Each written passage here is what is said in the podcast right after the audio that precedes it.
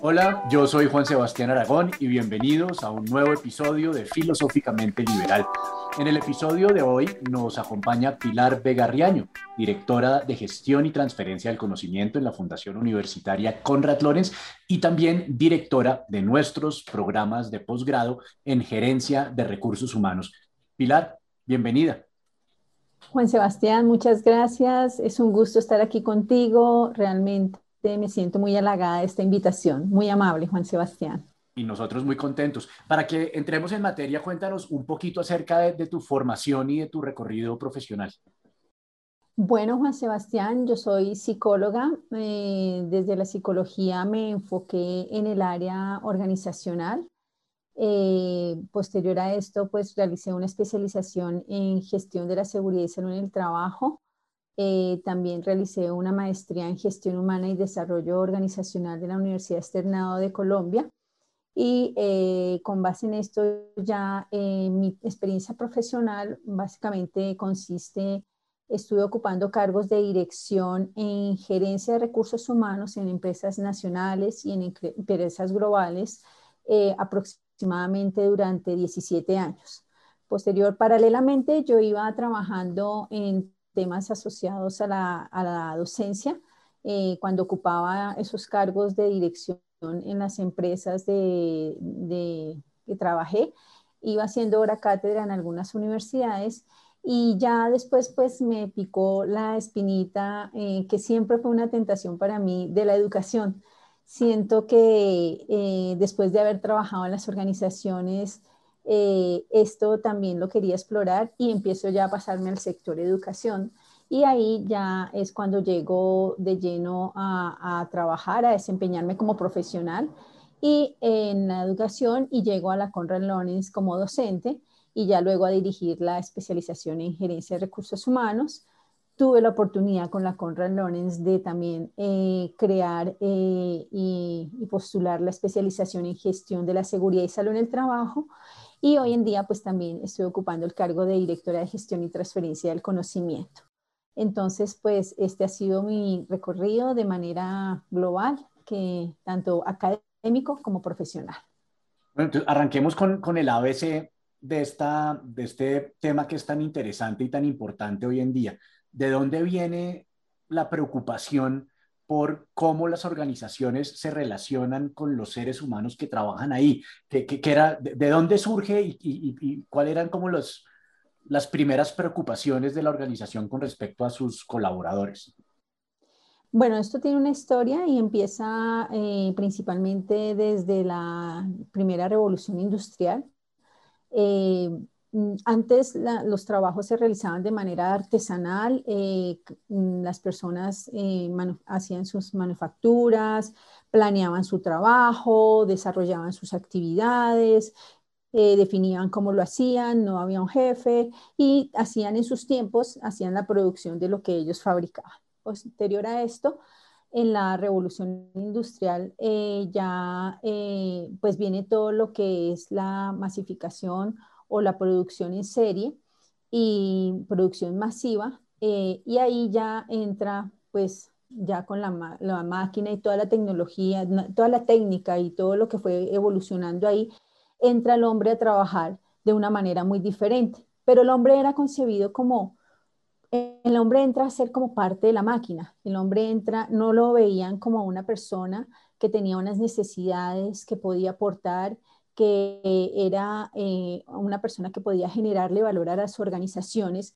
sino era una persona muy mecánica. Entonces, si a la máquina, si la máquina no, le, no podía hacer eh, pasar esta pieza de aquí para allá o martillar, entonces era el hombre el que eh, hacía esa labor que la máquina no podía hacer. Entonces era muy mecanicista y ahí fue cuando nació Otto, fue lo que se ejerció desde la administración científica del trabajo con Taylor y con Fayol. ¿Sí? Que era visto muy desde la ingeniería, ellos eran ingenieros, de hecho, ¿sí? Entonces no era visto el hombre como una persona, sino era parte de la máquina, desarrollaron una máquina y qué partes de las que mm, cosas la máquina no puede hacer y vamos a poner hombres a desarrollar. Los trabajos eran monótonos, los trabajos realmente no, no le generaban valor a, los, a las personas y fuera de eso, pues las personas estaban en condiciones realmente eh, indignas y hasta atentaban contra su salud y su bienestar.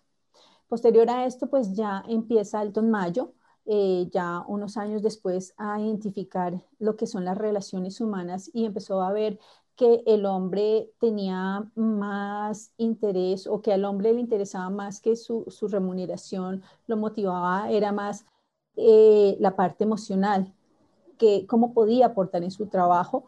Y ya pues él eh, empezó a evaluar un poco más, no tanto la administración del personal, sino la gestión de los recursos humanos o las relaciones humanas.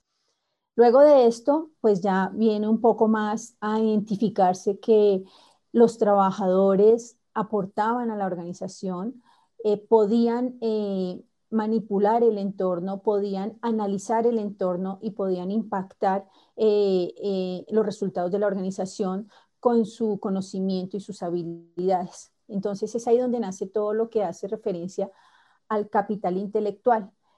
Y el capital intelectual, pues lo, lo, lo o, al, talento, al conocimiento. Entonces el capital intelectual lo clasificaría, lo empezaron a clasificar en, el, en la inteligencia, lo que era el capital intelectual, lo que era el capital humano y el capital social. Empiezan a reconocer que los trabajadores tienen esos tres tipos de capitales que son intangibles, que generan ganancias y rentabilidad a las organizaciones.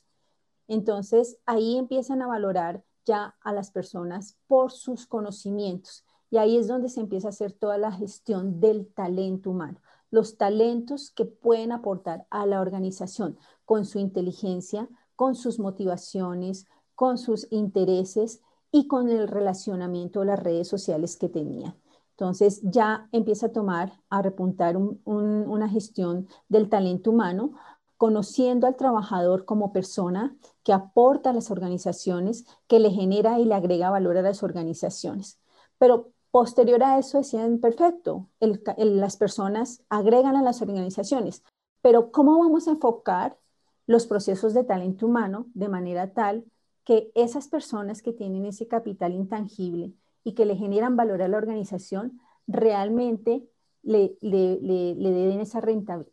a la organización. Entonces ahí empieza, surge todo lo que es la gestión estratégica del talento humano a inicios del siglo XX. Empieza la, gestión estratégica del, del talento humano, donde ya empieza a orientarse cómo los procesos de talento humano, administrando ese capital intelectual, esas habilidades, esas competencias y esos recursos que tienen las personas, cómo desde los procesos hacemos que las personas le generen valor y agreguen valor y, agreguen resultados o aporten a los resultados de la organización. discúlpame, te interrumpo ahí un momento, porque yo, lo que veo es que hay como una, hay como un cambio de la, de la orientación y de la, de la forma como, como se piensa este problema, ¿cierto? Tú, tú, tú hablabas al principio de cómo el ser humano era considerado simplemente como una pieza más de una máquina y entonces desde esa perspectiva las, las, las, directivas de, cualquier organización lo que estaban interesadas era en cómo maximizo yo la producción de una empresa, ¿cierto? Cómo, cómo pongo a producir esa máquina a su mayor capacidad posible y, y, pues eh, simplemente estoy preocupado, digamos, en esa, en esa rentabilidad.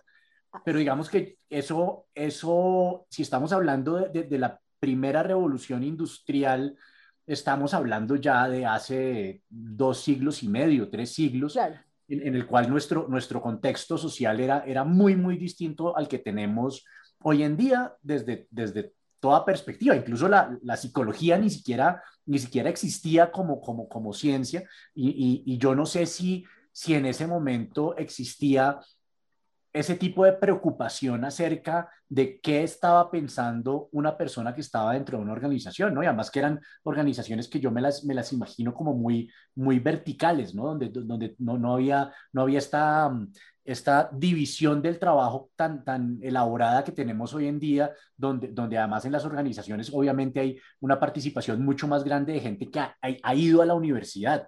Pero yo, yo me imagino que cuando, cuando surgió todo este todo este tema de, del recurso humano, del capital humano, eh, la gran mayoría de la gente no había ido a una universidad. Entonces, eh, ¿cómo, en, en, qué momento hablemos de la primera parte. ¿Cómo, cómo visto, visto el hombre como una pieza de la máquina, cuál es, qué, qué, era lo que, lo, que, lo que se buscaba, eh, a, qué se le buscaba sacarle el jugo en, en ese momento?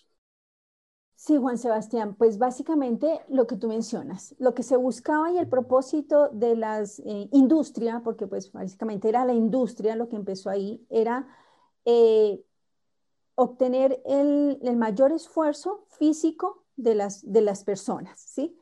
Y que generaran la mayor productividad. Es decir, que le ayudaran a, que le ayudaran a la máquina a producir lo más rápido posible. Y era eso. Inclusive los trabajos eran monótonos, monótonos, ¿sí? Era pasar esta pieza de aquí para allá, pasar esta pieza de aquí para allá, porque eso no lo podía hacer la máquina. El desarrollo industrial que tenían en ese momento, que eso fue a finales del siglo XVIII, a inicios del siglo XIX, eh, no, eh, las máquinas no podían desarrollar eso. Entonces los trabajos de ellos eran monótonos y lo que querían eran optimizar tiempos, hacer lo máximo en el menor tiempo para generar los mayores recursos. Era un tema totalmente capitalista. Era un tema donde el hombre estaba visto como un, algo que nos va a generar rendimientos, pero rendimientos asociados a la máquina.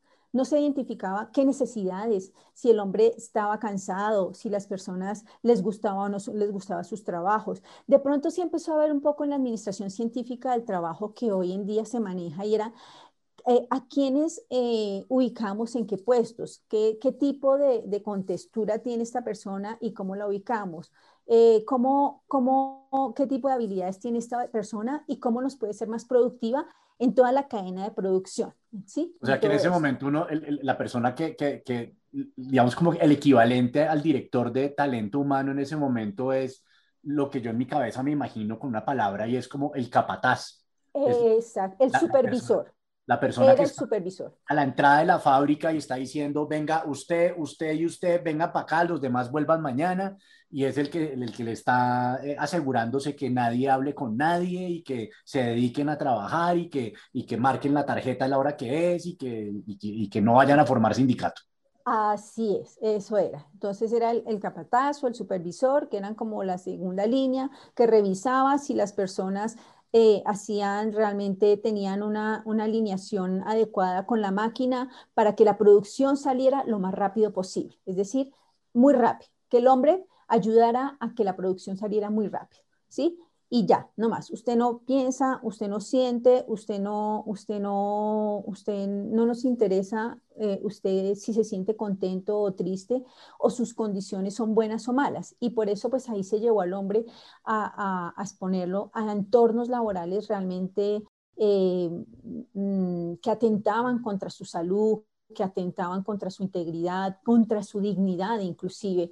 ¿Sí? Al desconocerlos, si las personas se cansaban o realmente les agotaba el trabajo, no habían unos descansos, sino que la idea era que ellos funcionaran al ritmo de la máquina. Por eso se dice que el hombre era parte de la máquina, no era el hombre en la máquina apoyar los procesos del hombre, sino era la máquina lo que se le daba el valor y el hombre era el que apoyaba a la máquina. De hecho, hay una, hay una, hay una caricatura eh, donde está la máquina y el hombre hace parte de ese piñón, está dibujado ahí como, como un piñón, como si fuera un piñón de la máquina, porque lo que importaba era la máquina, la velocidad con la que trabajara ella y que el hombre le diera respuesta a eso. Si, era, si tenía que martillar y pasar esto para acá, era, era eso, era básicamente que le diera respuesta a esa velocidad. Bueno, pero entonces, pero sin embargo, con el paso del tiempo, hoy en día, eh, uno, yo creo que uno, si uno le pregunta a una junta directiva de cualquier organización, sea con ánimo de lucro o sin ánimo de lucro, yo creo que cualquier organización va a seguir hablando de crecimiento, va a seguir hablando de rentabilidad, va a seguir hablando de, de, hacer las cosas lo mejor posible desde una cantidad de vectores. Entonces, ¿qué, qué sucedió? ¿Qué sucedió para que, para que manteniendo esos valores de crecimiento económico y de utilidad, ¿Qué pasó para que, para que la forma como la organización se relaciona con los trabajadores empezara a tomar en cuenta otro tipo de factores? Bueno, ahí básicamente lo que sucede es que eh, ya los trabajadores empiezan a demostrar que tienen iniciativa, empiezan a demostrar que pueden dar ideas, que pueden apoyar a los procesos, eh, ya había evolucionado un poco más, había otro tipo de servicios que se ofrecían, había otro, otro tipo de contextos laborales, las estructuras organizacionales habían cambiado ya, ya no era el operario y el capataz, sino que ya había, ya, ya las, habían otro tipo de áreas que se habían que habían nacido eh, porque las organizaciones se han visto o, debieron apelar a esas eh, áreas para poder complementar todo un proceso administrativo de las organizaciones. Entonces entran a funcionar un área logística, empieza a funcionar un área, un área de, de, proveedores, empieza a funcionar un área más organizada, ya no era solamente en la máquina y ya ahí se empieza a identificar que hay un capital en esas personas, ¿sí?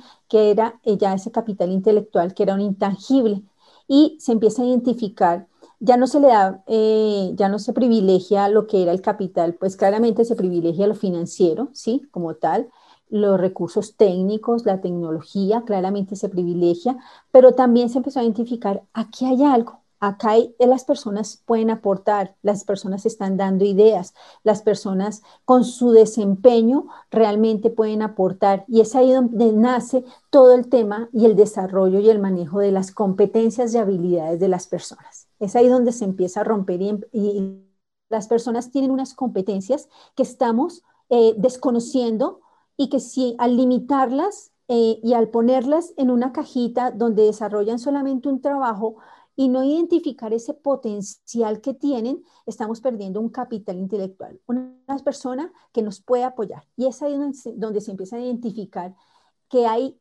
dentro de las, dentro de las personas, donde dentro de esa fuerza laboral que tienen las organizaciones, está ese capital que nunca había sido explorado, ¿sí? Nunca había sido eh, analizado. Y es, mire, esta persona tiene estas habilidades, esta persona tiene una habilidad analítica, una habilidad numérica, esta persona tiene una visión estratégica, esta persona tiene una capacidad de relacionamiento. Debemos aprovechar eso en beneficio de la organización. Y es ahí donde se empieza a romper, cuando se reconoce al hombre como un hombre individual capaz de manipular el entorno, capaz de aportar, capaz de darle forma y capaz de visionar y apoyar esa visión que tiene la organización. Entonces, es ahí donde se rompe y se le da esa importancia al capital intelectual.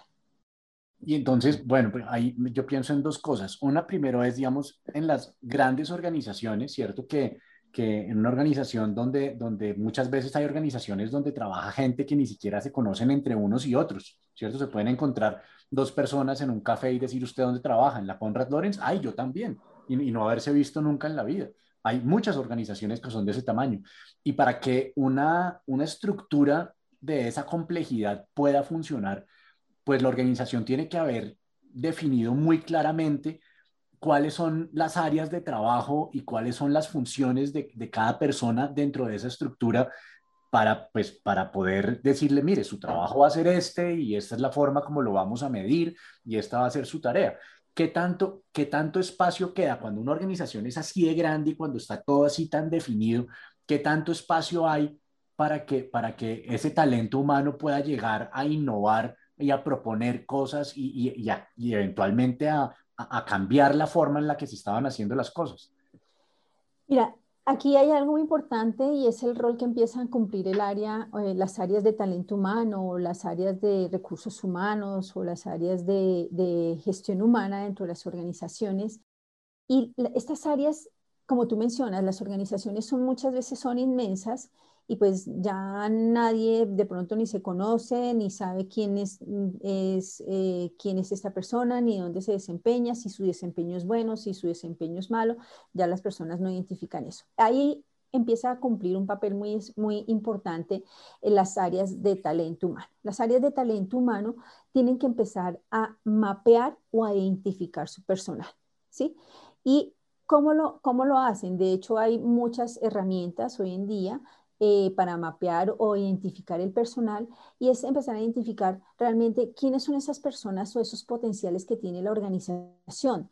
¿Cómo? Evaluándole su desempeño, el desempeño donde está trabajando hoy en día, si su desempeño es excepcional, si su desempeño es sobresaliente y adicional a eso, viéndole qué competencias tiene esta persona para desempeñar otro tipo de cargos. ¿sí? esas dos, esas, dos, esas dos variables son las que tienen que estar evaluando las áreas de gestión humana con instrumentos que pues para eso se tiene, una evaluación de desempeño se tiene, se puede, se puede medir y las competencias se pueden también medir. Con base en eso, se, em, se, se, registran esos resultados en un software como tal y allí las personas pueden empezar a quedar ubicadas, ya sea como personas como eh, em, algunas que eran grandes potenciales o eh, eh, personas que están en proceso de ser unos buenos potenciales o personas que están estables y realmente son personas que si bien no son malas para la organización, no son personas que vamos a promover porque tienen un buen desempeño, pero no son personas que tienen un potencial como tal. ¿Para qué? Para visionarlas o para proyectarlas a ocupar otro tipo de cargos, ¿sí? Hay una herramienta que se llama Ninebox. Eso te iba a preguntar, ¿con qué tipo, con qué tipo de herramienta se puede, se puede medir? Eso me parece muy interesante, medir, medir el potencial que tiene una persona de, de, proponer, de innovar, de, de ser proactiva.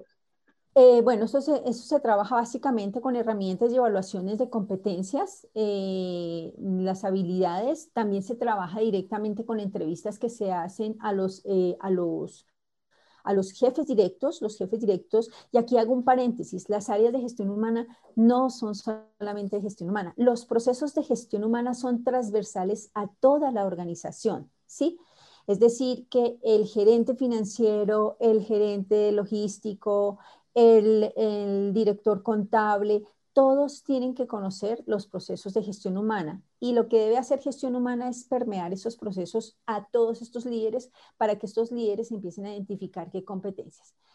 Hay instrumentos, evaluaciones donde eh, a las personas se les pueden identificar el tipo de competencias, lo mismo la evaluación de desempeño y hay una herramienta que se llama Ninebox donde de acuerdo con los resultados de desempeño que tenga la persona, y esas capacidades que tenga o ese potencial que tenga las personas que se hacen con base en encuestas o en entrevistas o en assessment center, ahí las personas empiezan a entrar en nueve cajitas. Esas nueve cajitas es lo que empieza a definir en dónde quedan los potenciales. Y claro, el que queda en un alto desempeño y queda en un alto potencial, estas son las personas que tenemos que empezar a desarrollar. ¿Por qué? Porque esta persona que evaluamos eh, ya está, tiene un desempeño sobresaliente en el cargo que está ocupando en este momento. Y adicionalmente, sus potenciales y sus habilidades que han sido vistas y, e identificadas tanto por su jefe y en evaluaciones que se hacen o herramientas de evaluación de competencias. Hay herramientas de evaluación de competencias como 360 grados, se denominan 360 grados, al identificar esas, competencias con una evaluación como de 360 grados, la persona puede quedar, en, el cuadrante más alto de esa cajita, en la, en la novena cajita más alta, que es un alto desempeño y un alto potencial. Y esas son las personas que empieza una organización a identificar hacia dónde la debo proyectar, ¿sí? Hacia dónde la puedo proyectar de acuerdo con las competencias. Acuérdate que las competencias no son las mismas para todos los cargos, ¿sí? Seguramente para un cargo yo puedo tener unas altas competencias que no me aplican a todos mis cargos. Y es ahí donde gestión humana también tiene que ser analítico y empezar a identificar, bueno, estas competencias, ¿qué cargos podría, eh, a qué cargos le aplica para empezar a proyectar a esta persona a esos cargos? ¿Sí? Eh, no quiere decir que yo si yo no tengo otras competencias eh, sea mala, sencillamente que no tengo esas habilidades para ocupar otro cargo, pero sí teniendo otras competencias altas, tengo habilidades para ocupar cierto tipo de cargos. Entonces, digamos que nos apoyamos de herramientas como 360 grados, las evaluaciones de desempeño, la entrevista a, los, a los jefes directos, ¿para qué? Para mapear a los trabajadores en, en, la, en la evaluación o en la matriz de Ninebox. Y con las, con las herramientas y el conocimiento que tenemos hoy en día, ¿qué puede hacer una organización con aquellas personas que no puntuaron también en ese tipo de evaluación?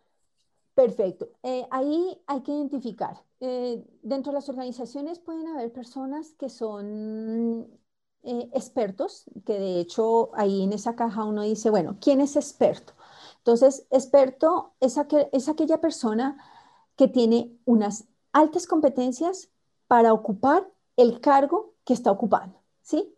Es decir, que no son personas que se desempeñan mal y son eh, eh, importantes para la organización, tienen un alto desempeño en su cargo, pero son personas que no demuestran un potencial o no tienen unas competencias, tienen altas competencias para desempeñar el cargo que están ocupando, pero no demuestran competencias para ocupar otros cargos, ¿sí? Entonces, ¿qué es lo que tiene que hacer la organización con estos expertos? Capacitarlos más para que se vuelvan, tengan un mayor conocimiento en ese cargo que están ocupando, ¿sí? Entonces, que sean esos expertos y, en esas personas que tengan un desempeño cada vez sobresaliente en esos cargos que, están ocupando, que también son importantes para la organización para cumplir los resultados. Ahora, personas que seguramente tengan un bajo desempeño, ¿sí? Pero puedan tener unas competencias. Hay que empezar a analizarlas. Las áreas de talento humano tienen que empezar a, sensibilizarse también. No nos podemos volver máquinas y no podemos desconocer a las personas y es empezar a identificar qué puede estar pasando con esta persona que tiene un cierto tipo de competencias, pero que el desempeño no está, no está dando en este momento, su desempeño en el cargo que está actualmente no es el mejor. Entonces, ahí las áreas de gestión humana que tenemos que hacer, identificar si las personas tienen algún tipo de desmotivación, si el cargo ya realmente no les interesa, si el jefe realmente eh, no, eh, no, no, lo está reconociendo o no le permite aportar, ¿sí? no, no, no lo tiene en cuenta, o el estilo de liderazgo no es el apropiado y esta persona no le está afectando su desempeño y ya no le motiva a estar en esa área, ¿sí? Entonces, ahí es donde gestión humana tiene que empezar a analizar, no castigar, yo pienso que gestión humana no puede entrar a castigar como antes, que si, eh, eh, eh, y aquí hago un paréntesis, antes las evaluaciones de desempeño eran las evaluaciones para decir si, las personas se retiran de la organización o no, sino las evaluaciones de desempeño y las evaluaciones de competencias es empezar a identificar qué podemos hacer con estas personas para desarrollarlas, para, permitirles y abrirles un espacio o, ver qué se puede hacer eh, en la dinámica o es que la persona realmente ya no le interesa, es empezar a entender cómo podemos apoyar a estas personas. Ahora, claramente dentro de las organizaciones también van a haber personas que mm, ni funcionan, ni tienen un buen rendimiento, ni tienen unas competencias sobresalientes. Y adicionalmente, son personas que no se adaptan muy fácil a la cultura organizacional. Ya son personas que uno tiene como, como la organización y gestión humana tiene que empezar a decir, son personas que ya no hacen parte de esta organización, ¿sí? si no se adaptan a la cultura organizacional, si tienen un mal desempeño y fuera de eso no, tienen, no, no demuestran que tienen unas, unas competencias que podemos, eh, eh, que podemos potencializar, pues ya, digamos que no son personas que le están generando valor a la organización y ya eh, tienen que entrar a acuerdos con la persona para que la persona ya pueda hacer un proceso de retiro de la organización de una manera respetuosa entonces, ahí pensemos en cuáles son, digamos, como el tipo de, de, valores y de competencias que uno desearía que la mayor cantidad de colombianos tengan, ¿cierto? Hablando de nuestro, de nuestro país, pero pues que es una preocupación de cualquier país. Y, y lo digo además en comparación con, con, los, con los prejuicios que uno puede tener haciendo comparación con, con otros países, especialmente de los países desarrollados. Y entonces uno dice, bueno, ¿qué, qué defectos tenemos nosotros culturales y qué, qué cosas sería deseable que cambiáramos dentro de nuestra cultura eh, con respecto a la ética del trabajo, ¿cierto? Entonces uno dice que es que, por ejemplo, los colombianos tenemos fama de ser muy incumplidos. Entonces, que si hacemos una cita a las 12 del, a, las 12 del día, entonces uno espera hasta la una y si a las 2 no ha, no ha llegado a las 3 me voy. Y eso, y eso también se refleja con, con, el seguimiento de una cantidad de tareas en, en, el día a día del trabajo eh, que, marca una diferencia entre unos países y otros. Eso es verdad, porque yo a veces leo libros de, de, gerencia de otras partes del mundo y veo que también están lidiando con la procrastinación, están lidiando con la ineficiencia, están lidiando con, con el mal manejo del tiempo, están estamos lidiando todos como con los mismos problemas. Hay, hay diferencias eh, observables entre, entre un país y otro y cosas que debiéramos mejorar. Pues algo evidente, ¿no? Y eso te iba a decir, o sea, realmente eh, se han hecho estudios a nivel Colombia y se han hecho estudios a nivel eh, mundial eh, de cuáles son esas falencias que tienen los trabajadores eh, hoy en día o eso que de lo que carecen las o, que las organizaciones de pronto identifican que carecen sus trabajadores. Y mira que las diferencias no son muchas, ¿sí? Realmente esto empieza a ser como una constante y yo creo que esto, el tema de la globalización, el tema de las comunicaciones a nivel mundial, empieza a volver muy parecida a las personas eh, eh, también de la forma como ven su trabajo. Y hay un factor, eh, hay un factor que está siendo mm, realmente una lucha para todas las organizaciones a nivel global y a nivel Colombia, y es el compromiso, ¿sí?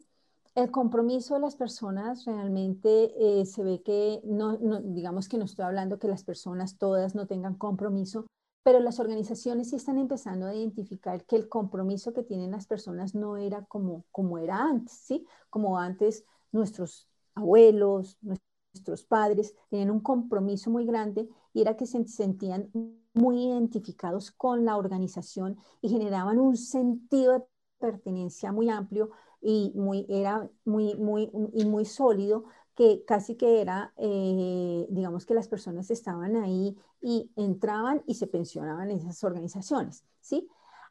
Ahora, ¿qué pasa? Las dinámicas de trabajo han cambiado muchísimo, las expectativas del trabajo también han cambiado muchísimo, las expectativas tanto de las empresas como las expectativas de, de los trabajadores, de las personas han cambiado muchísimo. Hoy en día las generaciones quieren mucha movilidad, quieren desarrollo rápido, quieren, em, quieren eh, aprender muchas cosas, quieren, eh, quieren crecer económicamente. Quieren hay, un meme, hay un meme acerca de los millennials que yo no sé si sea cierto y es que dicen que, que entra un millennial a una organización y si a los dos meses no, no se siente realizado y no siente que ya explotó todo su potencial, entonces se aburre y se va. E, ese prejuicio es así de dramático bueno, digamos que a los dos meses no creo que sea tan rápido, pero sí es mucho más rápido que antes, ¿sí?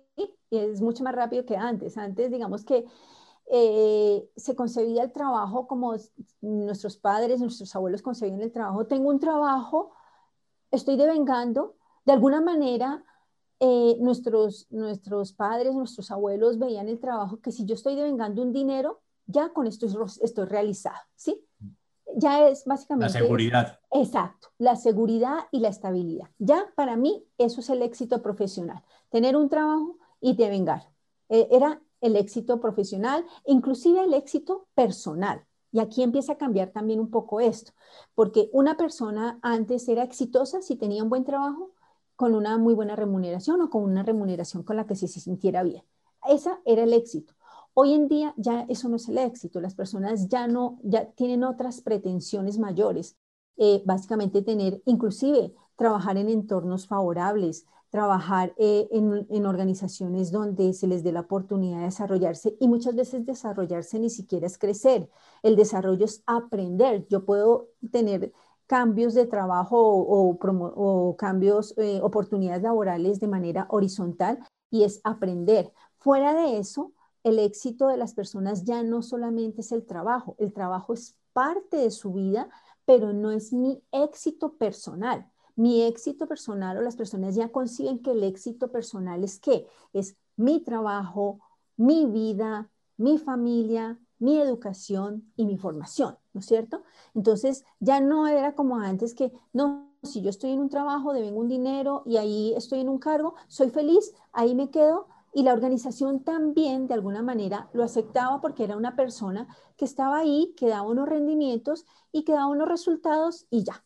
¿Sí? No, hoy vienen generaciones donde quieren movilizarse rápidamente, quieren fuera de eso tener equilibrio vida-trabajo, quieren eh, tener eh, espacios para, para, ocio, espacios para recreación, quieren tener oportunidad para eh, mm, desarrollarse eh, profesionalmente estudiando, tiene, quieren viajar. Entonces ya empieza a haber unas generaciones con una, una, visión de vida muy diferente, que eso hace que las organizaciones tengan que reinventarse.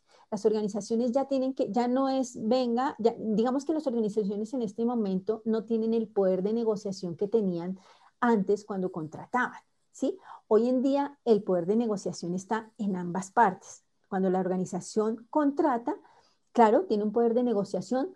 ¿Por qué? Porque también han empezado a, ofrecer beneficios, a ofrecer propuestas, a, a generar propuestas de valor a los empleados para que los empleados quieran venir a trabajar conmigo. De hecho, se empieza a trabajar todo lo que es la marca, todo lo que es el employer branding cogen el, términos del, del, marketing hacia el cliente y empieza es un employer branding, es decir, yo quiero ser una marca empleadora que me reconozcan ser un buen empleador. Eso antes no se veía. Cuando una, una empresa le, le, interesaba ser un buen empleador, jamás, porque ellas eran las que tenían el poder de negociación. Empieza a ver uno marcas como a good place to work. Entonces, Exactamente. ¿Y cuándo? ¿Y cuándo se veía entonces que yo quiero tener en mi, en mi logo, al lado de mi logo, entonces el sellito de ser la mejor empresa empleadora o el mejor lugar para trabajar? ¿Cuándo? Jamás, ¿sí? Entonces eso no se veía. Ya hoy, ¿qué pasa? Entonces, como las personas tienen un concepto de trabajo y un concepto de vida y un concepto de éxito personal diferente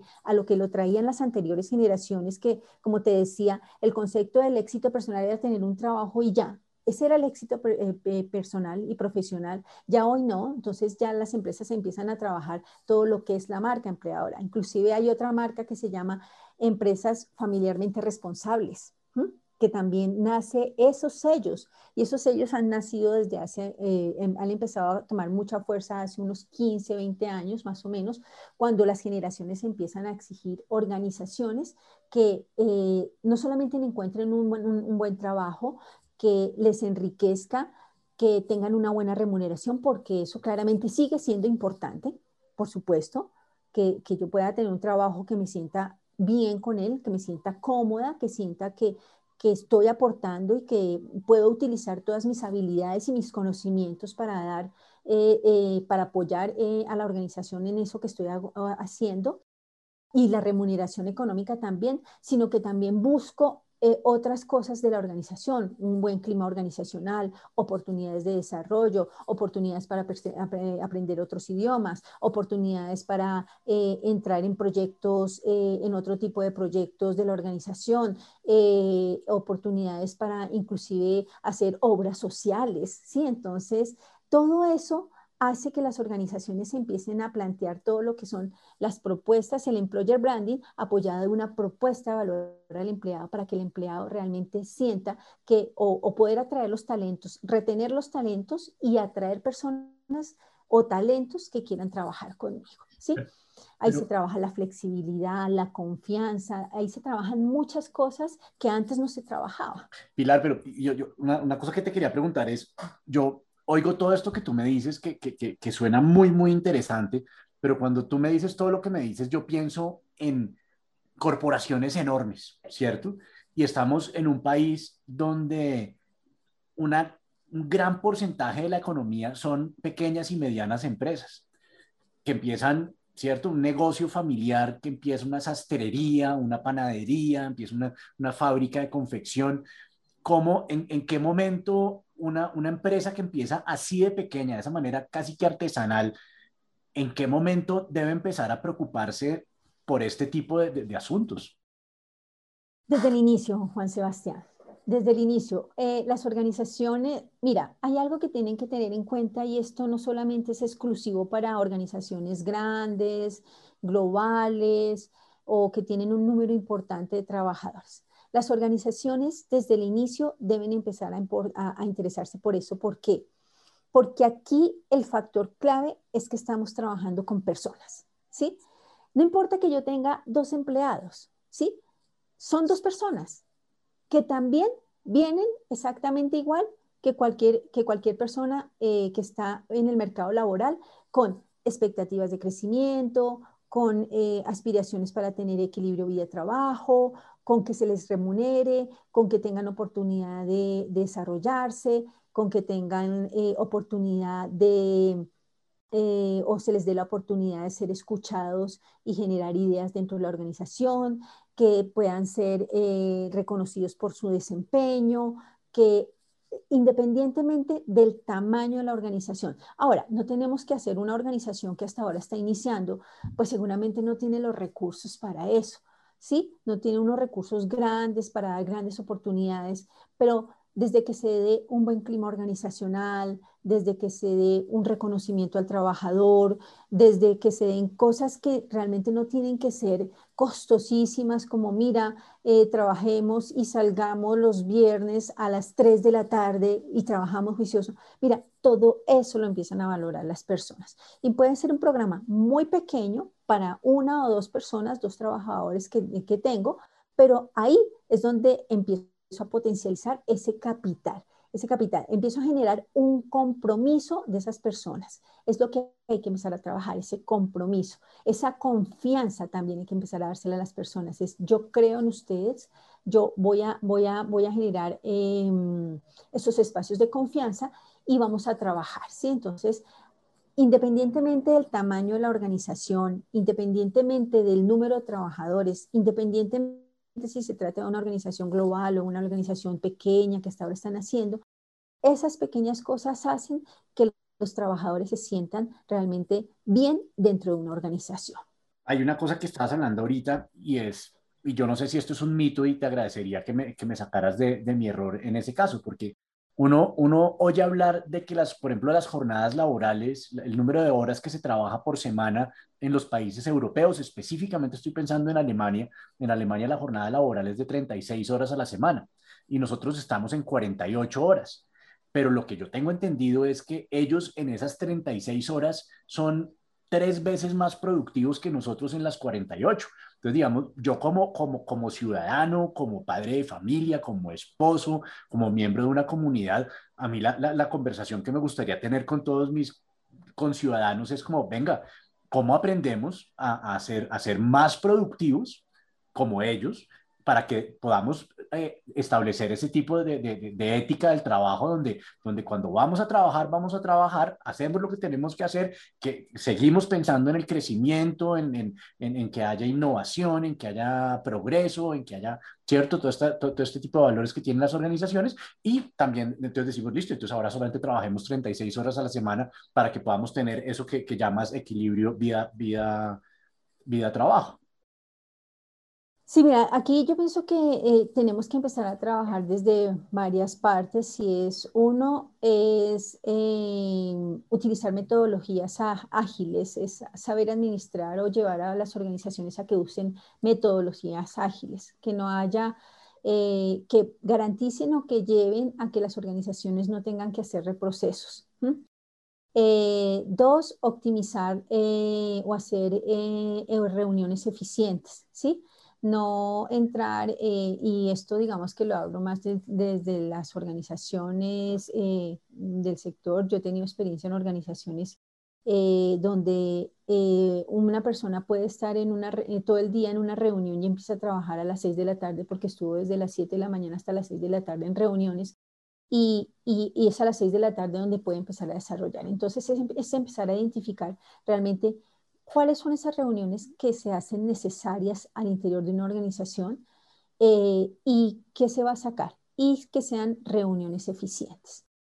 Y hay otro eh, tercer punto que me parece muy, muy interesante y esto hay un libro que eh, escribió Stephen Covey que habla de la velocidad de la confianza y lo lleva hacia la agilidad de las, de las, de las, de las organizaciones. Y, em, y empieza a hablar es, en las organizaciones donde hay confianza, en las organizaciones donde las personas, las empresas tienen esa, les dan, le demuestran a sus trabajadores eh, la confianza que tienen en ellos, que son reconocidos y que creo en tu trabajo y que creo que vas a dar una respuesta, eh, los trabajadores empiezan a, a producir un poco más rápido y ahí eh, se empieza a, dejar de lado un poco las reuniones, se empieza a dejar de lado un poco el seguimiento, eh, se empieza a dejar un poco eh, de lado la burocracia,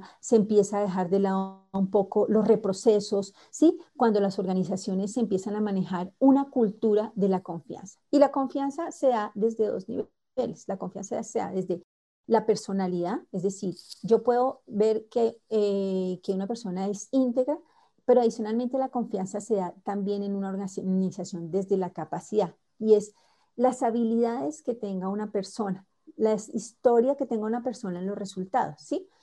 Yo puedo confiar en una persona de como, como persona, pero puedo todavía no confiar en sus, en sus resultados, ¿sí? Entonces ahí todavía no hay una confianza completa.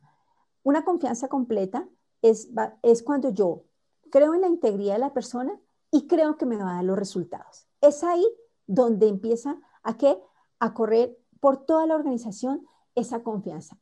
los trabajadores empiezan a decir, perfecto. Entonces, si usted ya cree en mí como persona, que soy íntegra, que tengo valores, que no voy, que no, que no voy a ir en contra de la organización, sino que todo mi actuar va a ir a favor de la organización. Pero adicionalmente, usted cree y tiene la, eh, está orientado a que yo le voy a dar el resultado, ahí las personas empiezan a fluir muy rápido, muy rápido. Primero, por lo que te digo, los jefes no es que, se no, no es que no hagan control, por supuesto, tendrán que hacer un control, pero ya no es estar ahí revisando el detalle, revisando la partecita de, de cada cosa que haga, sino ya es, deme el resultado, lo revisamos y lo miramos. Pero adicionalmente, cuando las personas sienten, y es algo, es una clave, y es transmitir o extender la confianza, cuando se habla de, en las organizaciones de extender la confianza, es que los líderes no solamente tienen que generar que mis empleados o, o mi grupo o mi equipo de trabajo confíe en mí, sino que ellos sientan que yo confío en ellos, eso es extender la confianza, eso es buscar que haya de manera bidireccional esa confianza es, si los líderes extienden esa confianza, la habilidad y la rapidez con la que trabajan los colaboradores es, mira, se potencializa muchísimo. Los resultados se empiezan a dar más rápido, ya se empieza a romper, como te digo, esos esquemas de burocracia, los reprocesos. Claramente, pues debe haber unas reuniones de seguimiento, debe haber unas reuniones de, de, control, unas reuniones donde hay unos acuerdos iniciales, pero ya cuando la persona puede fluir, la velocidad realmente se va a dar y es ahí donde nosotros tenemos que darle esa agilidad a las organizaciones.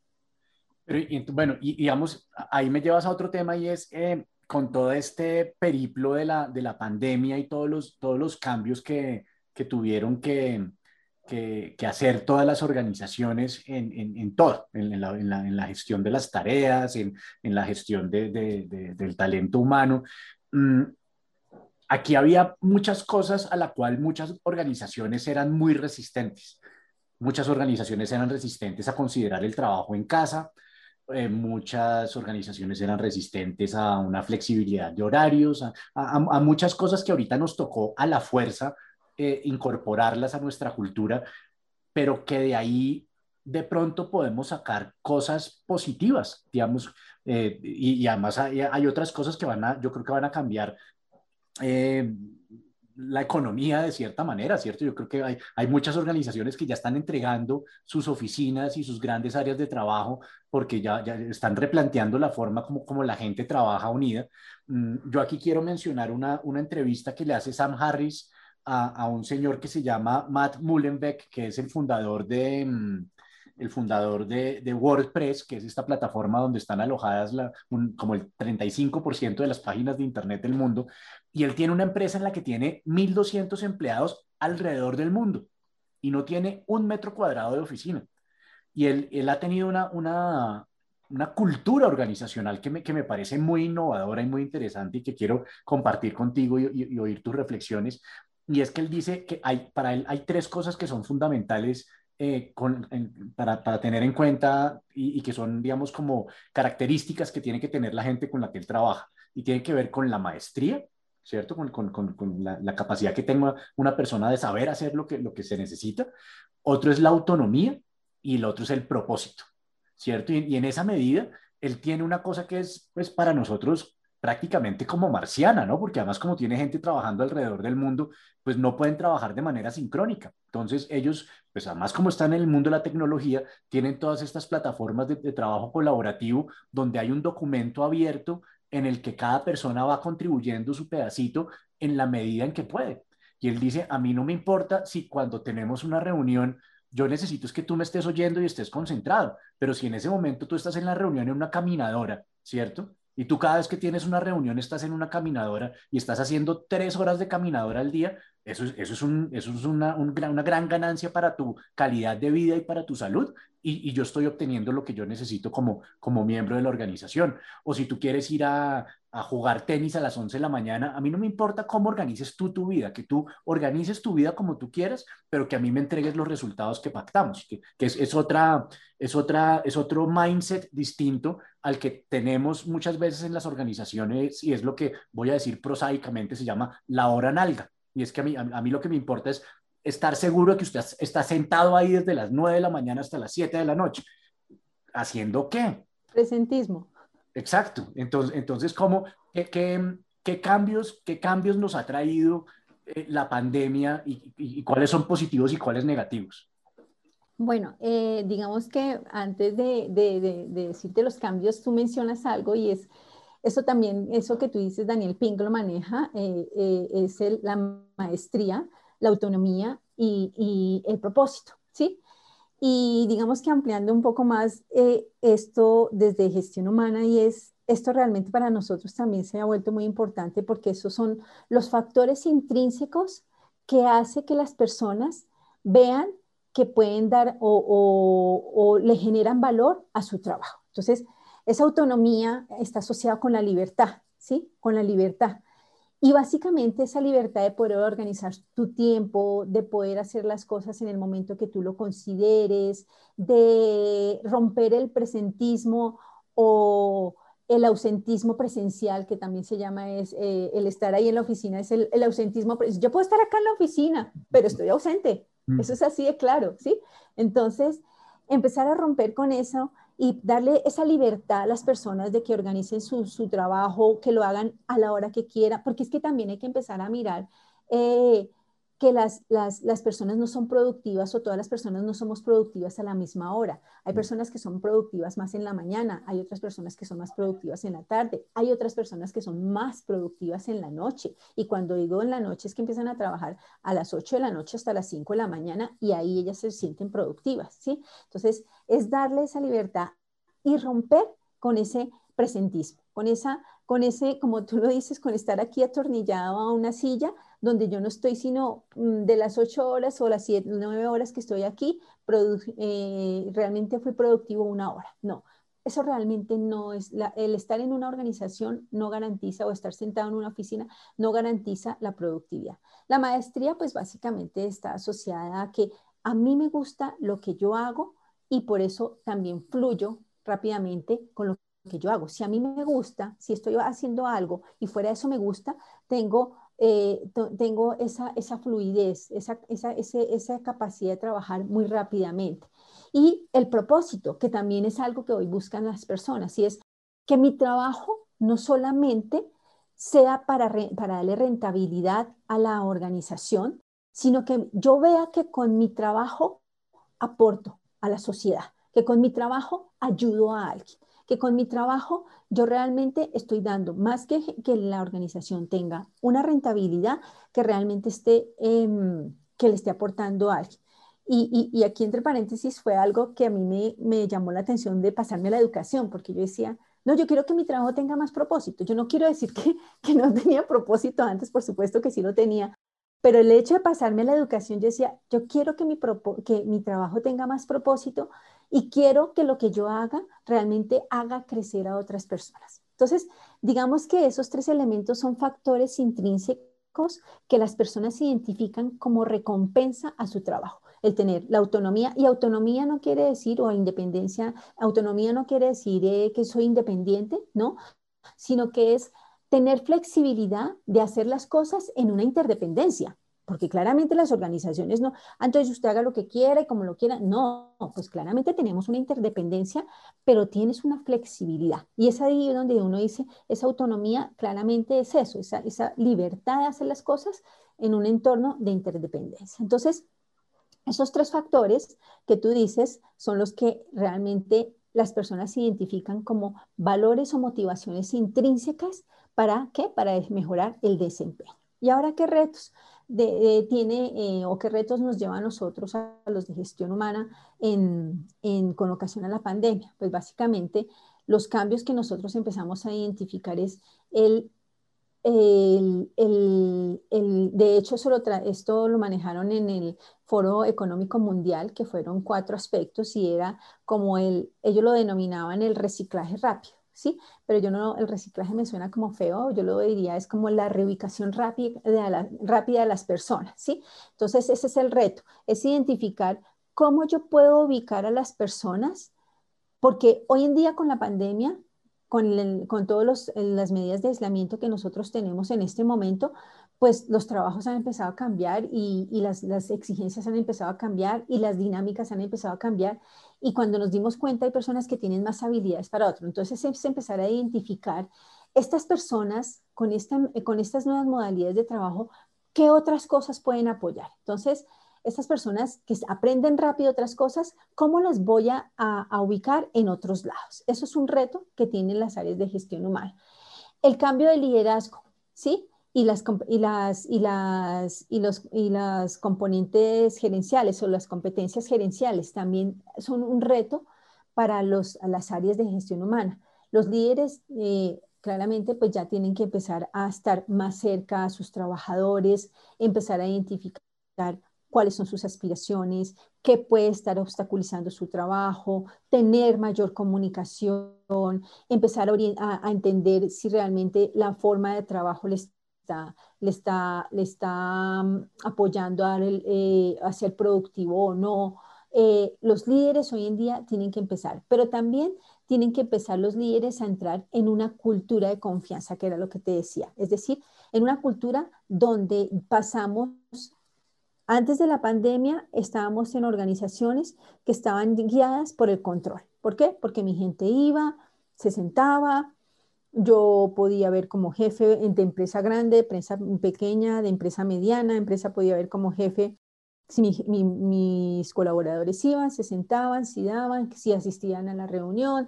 Entonces, había una administración de control. Pasamos de una administración de control a una administración de la confianza, que son yo confío, tú das, trabajarás.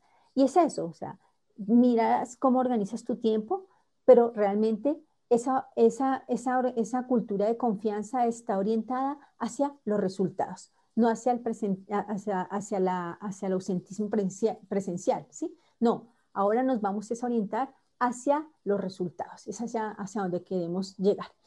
Y ya, pues trabajar de forma un poco más rápida y más dinámica, que también son mm, los retos de gestión humana. de gestión humana tiene que empezar a entender cómo, cuáles son esas dinámicas que se generan de trabajo y cómo se puede organizar el trabajo de una manera más rápida, de una manera más dinámica, cómo las personas empiezan a interactuar, áreas que no interactuaban hoy empiezan a interactuar más, entonces ya es más variado el trabajo, ya las personas empiezan a, a, tener más conocimiento de otras áreas que no conocían de las organizaciones. Y el reto de gestión humana es hacer toda la integración de todas las personas para que la forma rápida de trabajo y esa variedad se pueda controlar que para apoyar los resultados de la organización. Entonces, realmente son esos los retos apoyados de lo que tú mencionabas, de esos factores intrínsecos que valoran las personas, que es la maestría, el propósito y la autonomía.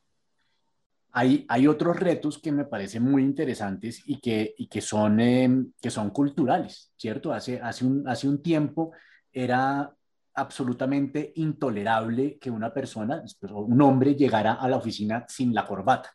¿Cierto? Había un, ah, dress code que, que, yo siento que, que, se ha relajado mucho en, en, la mayoría de las organizaciones, incluso en el sector financiero que, que era tan psicorrígido con eso, arrancó con los viernes sin corbata y, y, cada vez se va, se va relajando mucho más en ese tipo de cosas que eran muy rígidas antes, pero están llegando un nuevo, un nuevo tipo de, de, de consideraciones que, que, son, que son bastante rígidas y menos mal lo son y tienen que ver con, con el machismo, tienen que ver con el con, el racismo, tienen que ver con la homofobia, con una cantidad de cosas que, que, las organizaciones están incorporando a su, cultura. Incluso yo, he visto que cuando uno firma convenios o contratos con, empresas, las empresas dicen, yo no hago negocios con usted si usted no me firma esta, esta declaración de ética y conducta donde usted se, compromete a no, discriminar, a, no maltratar, una cantidad de cosas. ¿Cómo, ¿Cómo entran esas nuevas consideraciones dentro, dentro, de, la, dentro de la matriz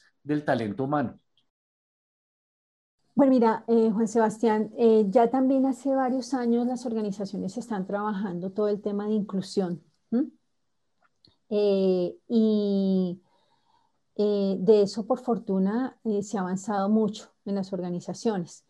de, mm, inclusive nosotros en la Conrad Lorenz hemos tenido eventos o los encuentros de gestión humana donde han participado eh, organizaciones como Home Center, como Sodexo, que han tenido, tienen unos programas muy lindos de inclusión y que eso, eh, la organización ha identificado que esos programas de inclusión hace que los trabajadores se sientan más satisfechos con la organización, porque sienten que esas organizaciones que tienen programas de inclusión tienen, un, eh, tienen una visión de responsabilidad social, ¿sí?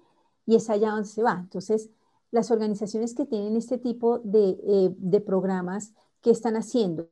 Abriéndose a una realidad. Hoy se están abriendo a una realidad. Hay personas de diferentes religiones, hay personas de diferentes eh, posiciones o tendencias sexuales, hay personas de diferentes razas, hay personas vulnerables, que eh, por ejemplo, Sodexo tiene un programa muy lindo que trabaja con personas reinsertadas, eh, personas que desafortunadamente por nuestra realidad social mm, de no mm, cayeron en esta problemática que, que pues realmente ha sido un flagelo para nuestro país, pero que son personas que quieren tener una oportunidad y es ahí donde todo esto, las, áreas de gestión humana también ha empezado a trabajar en todo lo que es la responsabilidad social empresarial.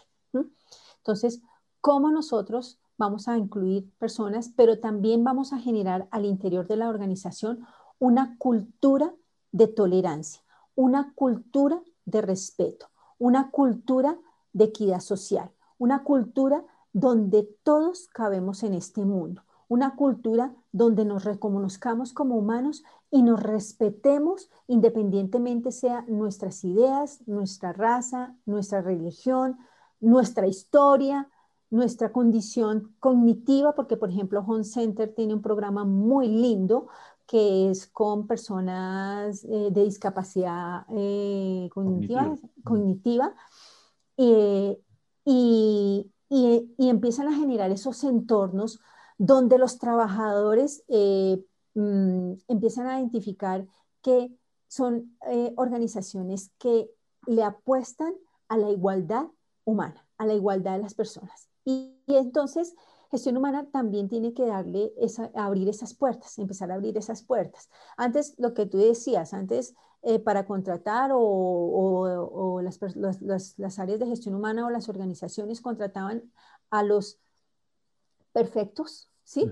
A las personas que no tenían ningún defecto, a las personas que no tenían ninguna limitación, a las personas que se vestían de tal y tal forma, a las personas que se habían acogido a todas las normas sociales y que no rompían ninguna norma social, ¿sí? Esos eran lo que se llama la perfección, ¿no es cierto?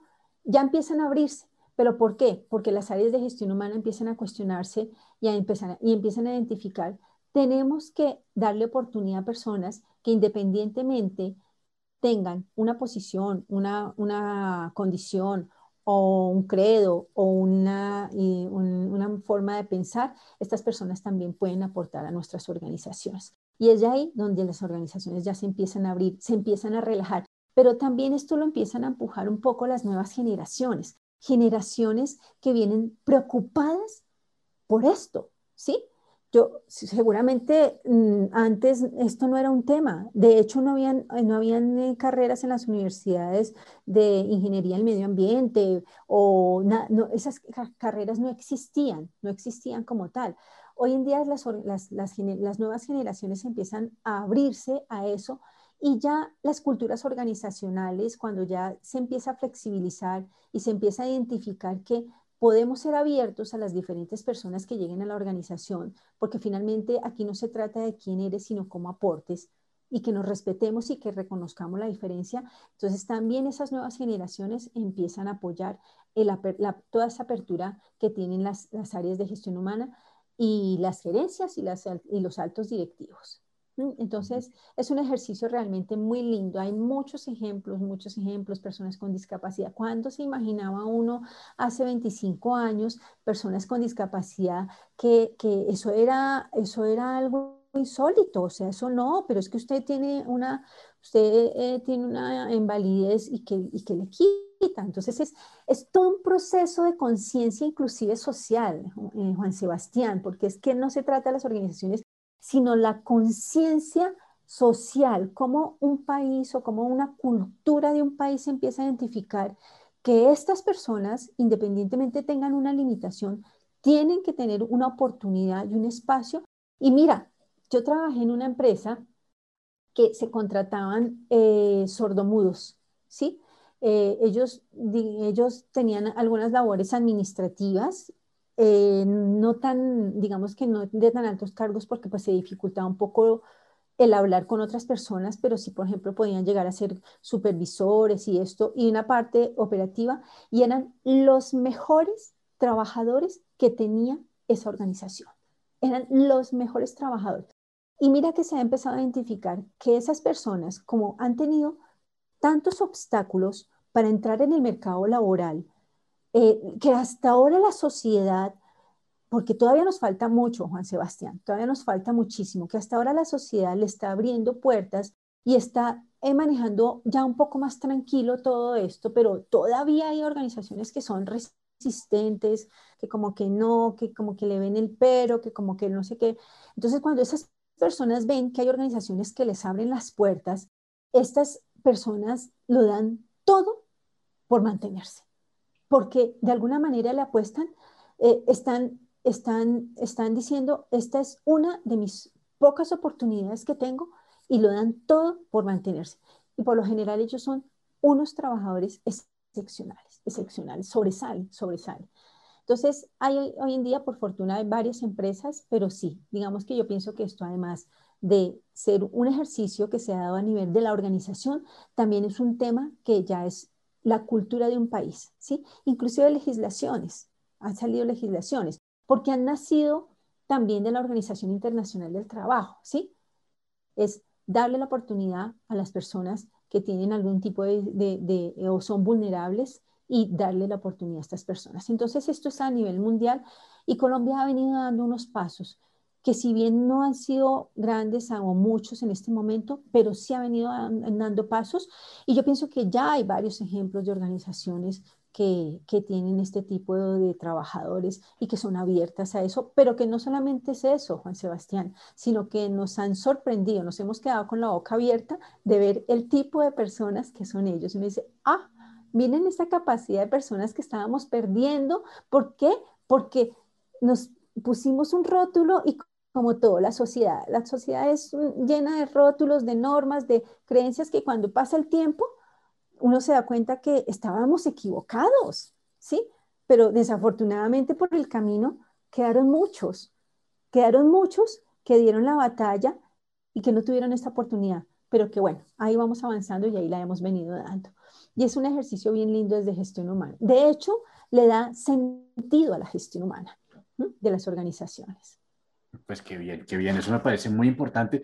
Pilar, para, para cerrar, las personas que estén interesadas en conocer más acerca de, de, la gestión del talento humano, de la gestión estratégica del talento humano, que estén interesados en conocer sobre la salud y la seguridad en el trabajo, mm, ¿qué pueden hacer tanto desde la perspectiva de las organizaciones como desde la perspectiva del trabajador qué tipo de libros pueden leer o qué tipo de, páginas de internet pueden visitar, ¿Qué, qué, pueden hacer para conocer más sobre, sobre este tipo de temas.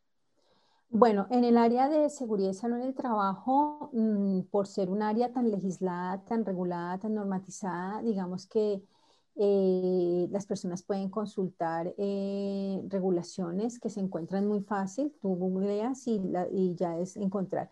¿Por qué? Porque pues tú sabes que la ley y todo lo que son resoluciones, decretos, leyes deben estar a la mano de la ciudadanía porque es de obligatorio cumplimiento y su desconocimiento no le, no le quita la responsabilidad de, de, darle cumplimiento a la legislación. Entonces, digamos que es más actualizarse cuál es la regulación que está vigente, es empezar a entender cuál, desde el Ministerio del Trabajo, eh, cuál es la regulación que está vigente en la seguridad y salud del trabajo para empezar a apoyarse esa regulación. Gestión humana, pues hay muchas, eh, muchos eh, agremiaciones, está ACRIP, está gestionhumana.com, están eh, muchas consultoras que también eh, sacan muchos estudios a nivel global, eh, consultoras como Deloitte, como PricewaterhouseCoopers, consultoras como EY,